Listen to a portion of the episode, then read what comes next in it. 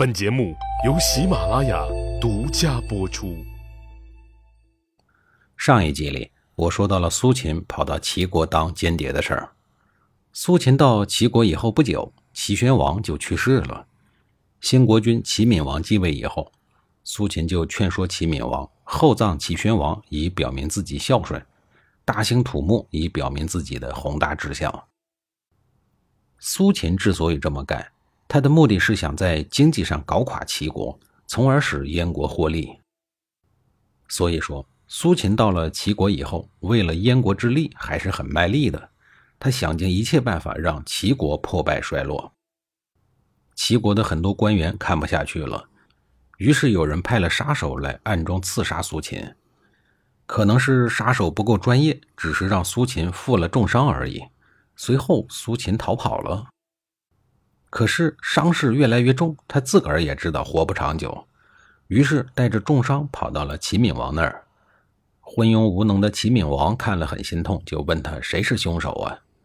苏秦说：“我也不知道是谁，我马上就要死了，你现在就把我拉到最热闹的大街上去五马分尸，就说苏秦是燕国的间谍，行凶者有重赏。你这样做，刺杀我的凶手一定可以抓得到。”于是，齐闵王按照苏秦的意思，把他给五马分尸了。五马分尸是一项极为残酷的酷刑，一般人乍一听，肯定想到的是大活人被撕成了五块，实际上还不是五块，是六块。四肢及脑袋被马儿给生生拽走以后，刑场中间还留着一大块的躯干呢。所以说，这是一种过目难忘、视觉冲击力超强的酷刑。五马分了苏秦以后，政府立刻发出了通告，说苏秦这个人是间谍，国家特别的恨他。如今他被人赐死，解了国家之仇。现在悬赏找英雄，谁杀死了苏秦，奖励他一千金。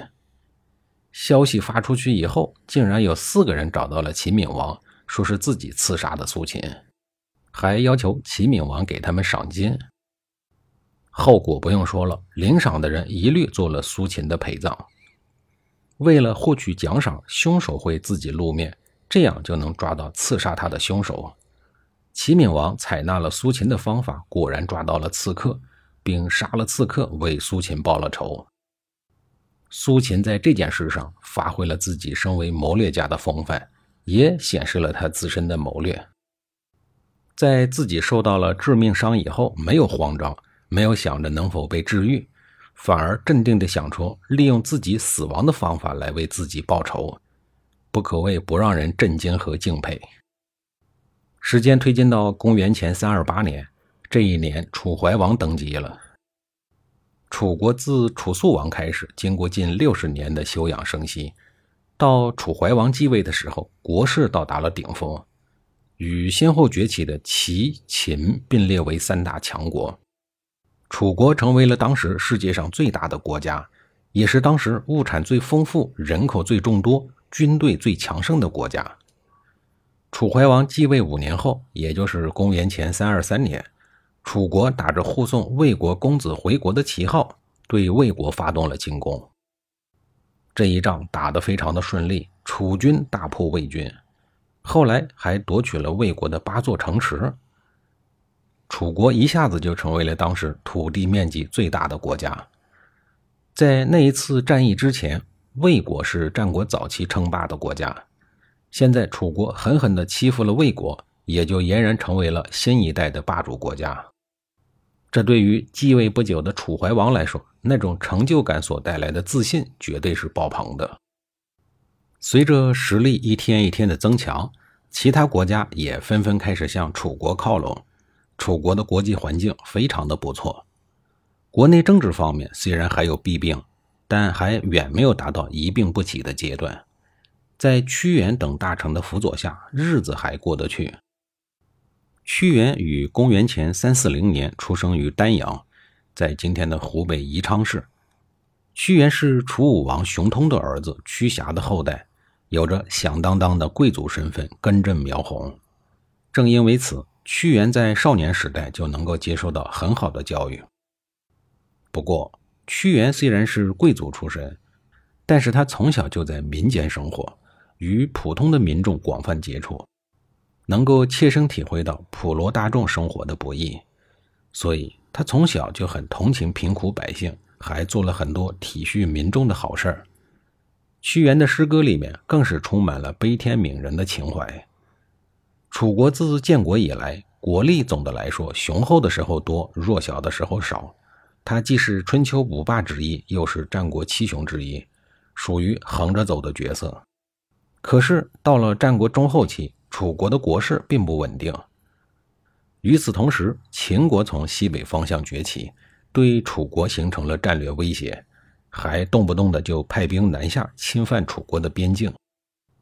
公元前三二一年，秦军南下侵略楚国，那个时候屈原只有十九岁。面对强大的敌人，屈原激发了强烈的斗志，他把当地的青壮年号召在一起，组织了一支民兵队伍，与秦国的正规军进行对抗。事实证明，屈原不但会写诗，在行军作战方面也很有一套。他利用民兵和各种战术，给了秦军以沉重的打击。屈原在战争中体现出的才华，很快就被楚怀王知道了。楚怀王召集屈原进京，任命他为左徒。左徒是一种仅次于丞相的官职，掌管楚国内政和外交。屈原在左徒这个职位上干得很出色。屈原建议对现有的弊政进行一系列改革，他提倡美政。主张对内举贤任能、修明法度，对外主张联合齐国一起抵抗野心勃勃的秦国。但是这些深入人心、强兵复国的政策，使现有的既得利益者的收益受损。他们联合在一起，像之前排斥吴起一样，拼命地排挤、诽谤屈原。日久天长，难以抵抗反对声浪的楚怀王也意兴阑珊了。而目前国家一切看上去还算昌盛。没有居安思危的楚怀王最终没有支持屈原。到了公元前三幺九年，楚怀王任用纵横家公孙衍为总代表，组织合纵攻打秦国。战国时期的纵横家就跟现在的职业经理人一样，职业就是搞纵横，到哪个国家就为哪个国家效力。他们的目的是推行自己的政治主张，博取政治权利，享受非一般的人生经历。他们是一群十分特殊的人，没有什么爱国主义信仰，只有投机主义。公孙衍是与张仪、苏秦齐名的战国纵横家。假如仔细的分析史料，发现他的事迹比苏秦要可靠的多，是真正的合纵大师。下一节里，我继续给您讲一讲公孙衍的事儿。